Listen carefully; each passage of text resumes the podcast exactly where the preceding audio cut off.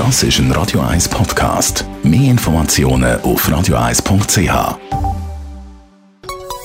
Der Konsumententipp auf Radio 1 präsentiert von comparis.ch, einem führenden Schweizer Internetvergleichsdienst. comparis.ch Heute im Konsumententipp geht es um Betrüger. Michael Kuhn, Konsumentenfinanzexperte bei Comparis. Wirkt das im Moment nur so oder kommt man wirklich vermehrt so komische Angebote über im Bereich Finanzen oder auch Gesundheit, wo einem irgendwie so super Angebote machen, aber irgendwie äh, ja nicht ganz so koscher sind? Ja, das täuscht überhaupt nicht. Krisenzeiten sind die Aktsaison für Betrüger. Das ist ganz offensichtlich. Die versuchen natürlich jetzt die Möglichkeit, die viele Leute haben, auszunutzen und irgendwie persönliche Informationen anzukommen, an Logins und natürlich vor allem an Kreditkarteninformationen. Was sind das für Maschen, die die da benutzen?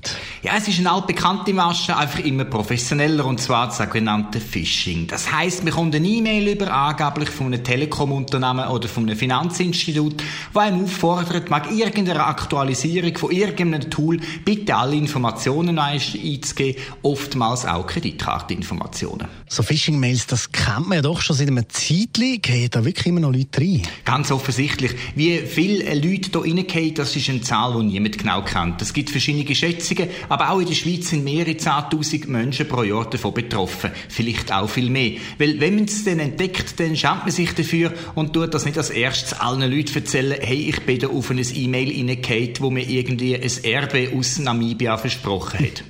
Wie schützt man sich da am besten? Ja, grundsätzlich sind immer E-Mails von bekannten Unternehmen, wo irgendeinem auffordern, Informationen einzugeben, einfach fake. Weil die grossen Unternehmen, sechs Swisscom, sechs UBS oder sechs CS, würden nie mehr als ein E-Mail verschicken, wo sie einem einfordern, hey, du musst deine Login-Daten aktualisieren. Das passiert auf dem postalischen Weg, sprich per Brief. Wenn man jetzt doch darauf hineingeht ist, hat man da noch eine Handhabe oder ist das dann einfach gewesen?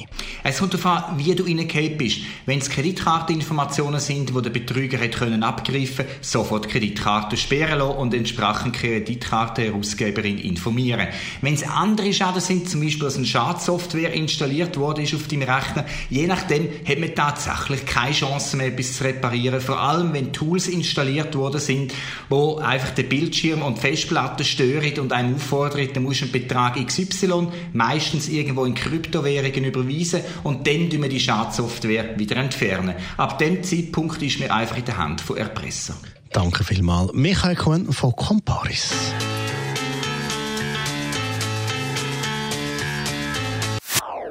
Das ist ein Radio 1 Podcast. Mehr Informationen auf radio1.ch.